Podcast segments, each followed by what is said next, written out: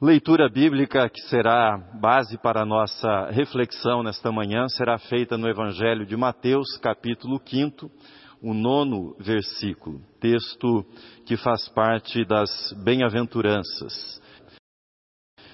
Bem-aventurados os pacificadores, porque serão chamados filhos de Deus.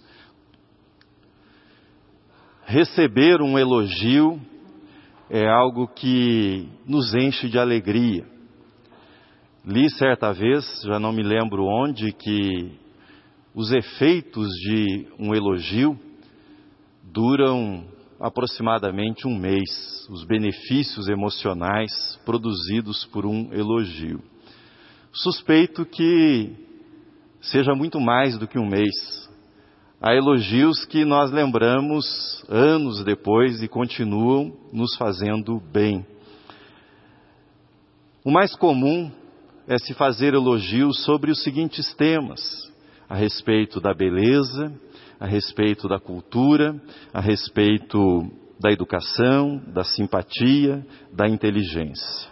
Normalmente nós ficamos embaraçados se recebemos o elogio, às vezes um pouco constrangidos, mais contentes. E os temas do elogio ou dos elogios, em geral, giram em torno desses que eu mencionei para vocês. Mas um dos elogios mais marcantes para a nossa vida, ainda na infância, é aquele que nós recebemos quanto à semelhança, a nos parecermos com o pai ou com a mãe quando se diz como você se parece com seu pai, como você se parece com a sua mãe. Que filho não quer se parecer com seu pai? Que filho não quer ter a coragem do pai, a força do pai, a sabedoria do pai? É o tipo de elogio que enche o filho, a filha, de confiança, de alegria essa semelhança ostentada, vista com o seu pai. Nessa bem-aventurança nós temos um grande elogio para o cristão. Eis aqui o maior elogio que um cristão pode receber, ser chamado filho de Deus. Mas por que alguém é chamado filho de Deus? Diz Jesus: Bem-aventurados os pacificadores, porque serão chamados filhos de Deus. A semelhança com o Pai Celestial, ela é percebida pelo empenho em favor da paz, pelo esforço em pacificar, pelo esforço em produzir paz onde o Filho de Deus se encontra. Deus é o Deus da paz. É Deus que anuncia por meio dos anjos no nascimento de Jesus paz na terra entre os homens. Zacarias, em seu belíssimo cântico, proclama que Jesus veio ao mundo para dirigir os nossos pés no caminho da paz. Os discípulos, quando foram enviados por Jesus em missão, foram orientados ao entrarem numa casa a dizer paz seja nessa casa. E Jesus, após a sua ressurreição, quando adentrou o lugar onde estavam reunidos os onze, dirigiu-se a eles dizendo-lhes: paz seja convosco. Nós podemos e devemos e fazemos muitas coisas como cristãos e para dar o testemunho cristão. Por exemplo, evangelização faz parte do testemunho cristão, oração, louvor, o socorro aos necessitados, isso é parte do testemunho cristão. Todas essas coisas são importantes, mas a promoção da paz é aquela que remete diretamente à nossa semelhança com o Pai Celestial. Por isso Jesus afirma: Felizes os pacificadores, bem-aventurados os pacificadores, porque serão chamados filhos de Deus. Este é o melhor elogio, o melhor reconhecimento que um cristão pode receber a respeito do seu testemunho, ser chamado, ser identificado como um filho de Deus pela promoção da paz. Mas quem são os pacificadores? O que é que fazem os pacificadores? Por que ser pacificador é tão importante sob o ponto de vista do ensino de Jesus, que a pacificação foi incluída nas bem-aventuranças? Em primeiro lugar, eu gostaria de desfazer desfazer alguns equívocos que nós formamos sobre o que significa ser um pacificador, o que significa ser alguém que está empenhado na promoção da paz. Quais são os equívocos que nós temos a respeito do pacificador e da pacificação? Equívocos sobre, os, sobre o pacificador são os seguintes. Primeiro, nós precisamos afastar essa imagem do pacificador como alguém acomodado. Ele não é o pacificador, a pacificadora não são pessoas acomodadas. Um pacificador, na verdade, é alguém incomodado. Alguém incomodado com o conflito, alguém incomodado com a guerra, alguém que sabe que nós não fomos feitos para a guerra. Acomodação não é passividade. O contrário é passividade. Muitas vezes as pessoas se conformam a uma vida de conflitos por falta de, dispo, de, de disposição para tentar algo melhor.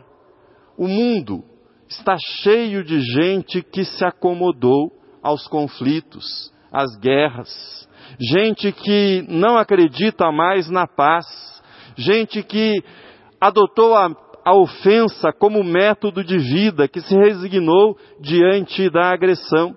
São pessoas que dizem: não adianta, não adianta, a vida é uma troca de ofensas, é só isso. Nós estamos condenados a isso, mas o pacificador não é um acomodado a esse tipo de coisa. Também o pacificador, ele não é um covarde.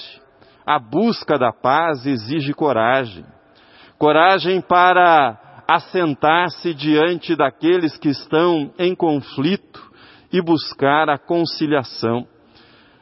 O pacificador é aquele que não abre mão da dignidade humana, que não aceita a redução da dignidade humana ao conflito. O covarde é aquele que se entrega ao conflito, que desiste da paz aquele que não tem disposição, não tem energia suficiente para enfrentar as questões sérias que estão envolvidos e que geraram aquele conflito. O pacificador não é um covarde, é alguém com coragem para negociar, é alguém com coragem para encontrar um caminho para a paz. Desfeitos esses equívocos, afastados esses equívocos, passo a examinar com vocês algumas razões, alguns motivos que, na minha opinião, são bons motivos para que sejamos todos nós pacificadores, para que nos empenhemos em favor da paz. Quais são as razões para que nos empenhemos na pacificação? Primeira delas, os conflitos, eles roubam a nossa alegria, drenam a nossa alegria. Ouça o que diz Provérbios 15, 17.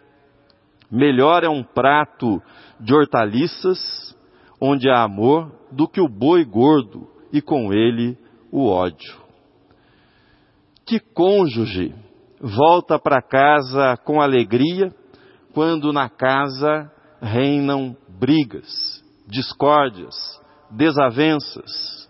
Quem vai com alegria para o trabalho quando o seu trabalho é um verdadeiro campo de guerra. Quem participa de uma reunião, seja uma reunião da igreja ou uma reunião de condomínio, quando o ambiente interno é um ambiente de conflitos, de ataques, de ofensas. Os conflitos roubam a nossa alegria tiram o nosso contentamento. Segundo, segunda boa razão para que nos empenhemos pela pacificação. Os conflitos, eles roubam a nossa energia. Na verdade, viver uma situação crônica de conflito exige um gasto enorme de energia. Energia que poderia ser utilizada para causas nobres. Dou um exemplo doméstico do mundo cristão. Tomemos apenas o campo da literatura. Vocês já pensaram quanta energia e, quanta, e quantos recursos entre nós cristãos são gastos para combatermos posições doutrinárias uns dos outros, para apontarmos aquilo que está errado na vida do outro? Se tudo isso fosse revertido para evangelização, para a proclamação do Evangelho da paz, nós teríamos uma verdadeira revolução. Não conheço ninguém que não apresente sintomas de cansaço quando o conflito se torna algo crônico na vida. Ele exaure. Em terceiro, os conflitos mancham o nosso testemunho. Jesus disse: Nisto conhecerão que sois meus discípulos, se tiverdes amor uns pelos outros. Nisto conhecerão que sois meus discípulos. Quantos são aqueles que se desiludem com a igreja quando percebe que nela existem conflitos e não há disposição para pacificação? Desiludem-se especialmente quando percebem a ausência dos princípios cristãos do perdão para a resolução dos conflitos. Quarto, os conflitos, eles bloqueiam a nossa comunhão com Deus. Lembremos do que Jesus ensina no Sermão da Montanha. Ele diz: Se, pois, ao trazeres ao altar a tua oferta, ali te lembrares de que teu irmão tem alguma coisa contra ti, deixa perante o altar a tua oferta e vai primeiro reconciliar-te com teu irmão, e então voltando, faze a tua oferta. A adoração a Deus, ela não pode fluir se nós estivermos rompidos em guerra com os nossos irmãos. Deus não recebe a nossa adoração. Quem são os pacificadores? Quem são essas pessoas? Quem são esses filhos de Deus, essas filhas de Deus, chamados de pacificadores?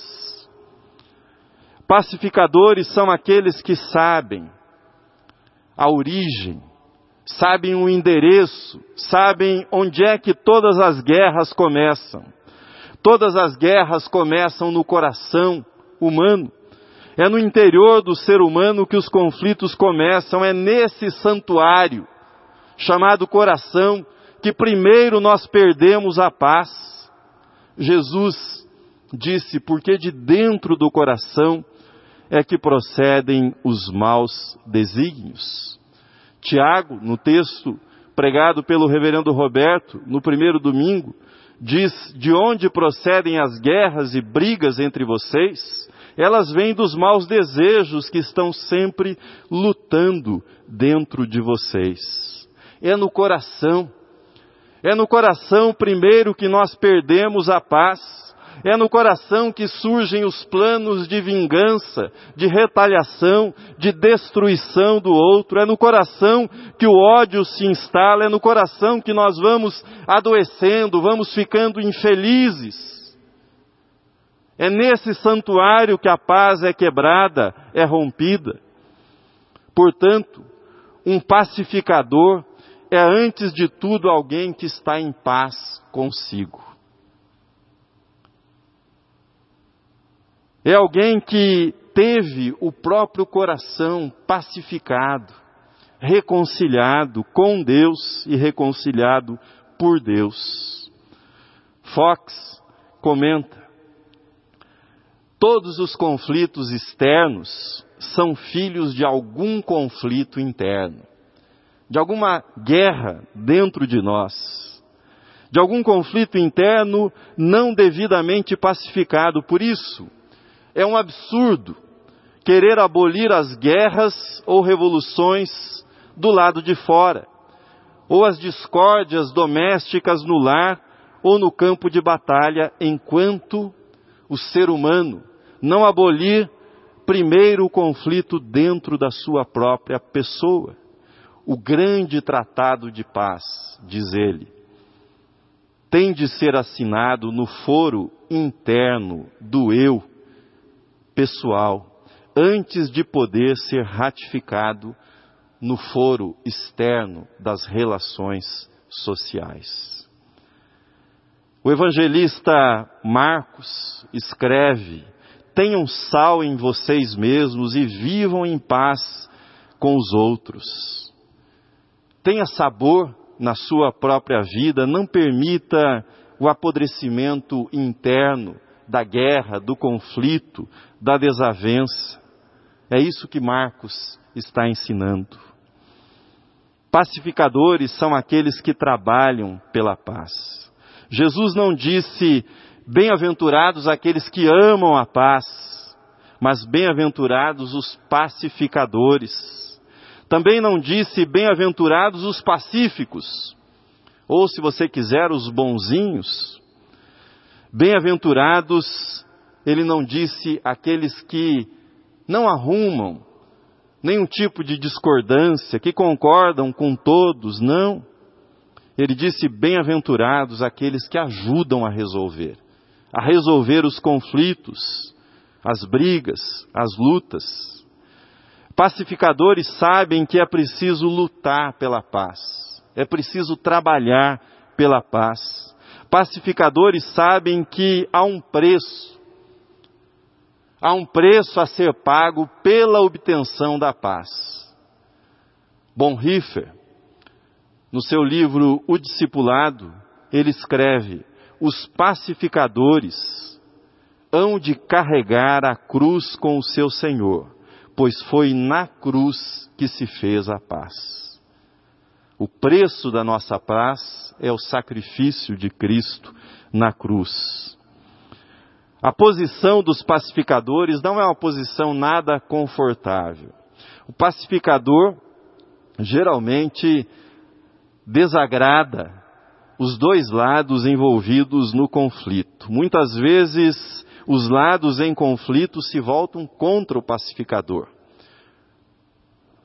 Pacificar exige esforço, exige abnegação, pacificar exige doação de tempo, de energia, boa vontade. É grande o esforço da pacificação. O que é que você pode fazer? O que é que eu, o que é que nós podemos fazer para que trilhemos o caminho da paz, o caminho da pacificação. Em primeiro lugar, vivendo em comunhão com o príncipe da paz. Você não pode oferecer aquilo que você não tem. Se você não tem paz, você não será um pacificador. Se o seu coração estiver em guerra, você não conseguirá ajudar a levar paz onde há conflito. Isaías escreveu: Tu conservarás em paz aquele cuja mente está firme em ti, porque ele confia em ti. É da comunhão com o príncipe da paz que nós recebemos a capacitação, o poder para levar paz onde há conflito. Jesus disse: Deixo-vos a minha paz, não vou lá dou como o mundo a dá. É da comunhão com Cristo que nós recebemos esse presente, que é a paz, e com este presente, nós somos capacitados a levar paz onde há conflito. Nós trilhamos o caminho da pacificação quando nós nos empenhamos em delimitar as fronteiras do conflito. Você já deve ter visto quando ocorre um acidente ecológico, por exemplo, vazamento de óleo no mar, há um esforço imediato de contenção, de delimitação daquela área contaminada para que ela não vá mais longe, a contaminação e o desastre seja ainda maior. O pacificador delimita, ele traça as linhas, os contornos reais do problema. Ele não ataca a pessoa, mas ele foca no problema a ser resolvido. O pacificador busca clareza, busca a verdade, alguns princípios práticos que você pode utilizar no exercício de pacificação. Quando você estiver envolvido na solução de um conflito, adote os seguintes princípios. Primeiro, não traga coisas do passado para a discussão. Não faça do passado aquele novelo que você puxa o fio que você quer e tudo fica mais confuso ainda. Não estabeleça comparações. Escute o que o outro tem a dizer. É muito comum quando nós estamos numa discussão envolvendo um conflito que, enquanto a outra parte está dizendo o que lhe causa desconforto, nós já estamos pensando no argumento para rebater aquilo que está sendo dito. Ouça de verdade, ouça de todo o coração o que a outra parte tem a dizer. E resista. É tão difícil, mas resista a ser sarcástico. Quando nós somos sarcásticos, nós assinamos um termo de continuidade do conflito. Não seja sarcástico. Também não tente ser terapeuta, analisando a outra pessoa ou a personalidade da outra pessoa e não pressione. Se você quer de fato contribuir para a solução, delimite as fronteiras do conflito, reduza os danos tanto quanto possível. Terceiro, enfatizando a reconciliação e não a resolução. Reconciliação significa o restabelecimento do relacionamento. Reconciliação enfatiza o presente e aquilo que nós podemos fazer para construir um futuro melhor juntos, apesar das nossas discordâncias, dos nossos pontos de vista que muitas vezes são antagônicos. A reconciliação, ela impede a criação de novos conflitos, de novos problemas. A reconciliação retoma o convívio e ela abre novas possibilidades de colaboração entre as partes envolvidas no conflito. E por último, você pode trilhar o caminho da pacificação, dando o melhor de si para a promoção da paz. O apóstolo Paulo escreveu: se possível, no que depender de vós, tem de paz com todos. No que depender de vós, tem de paz com todos. Esteja certo que você fez o melhor. Esteja certo de que no que dependeu de você, você se esforçou. Esteja certo que se dependesse apenas de você, aquele conflito estaria para sempre encerrado. Aquela guerra já seria uma guerra terminada. Faça o melhor que você puder para promover a paz. Termino. Como é que você gostaria de ser lembrado? Como um pacificador ou como um semeador de discórdias? Como um pacificador ou como alguém que causa confusão onde passa? Para ser um pacificador não é preciso um mandato. Para ser um pacificador não é preciso ingressar no Itamaraty e fazer o curso de diplomata. Ser um pacificador é ter o próprio coração pacificado.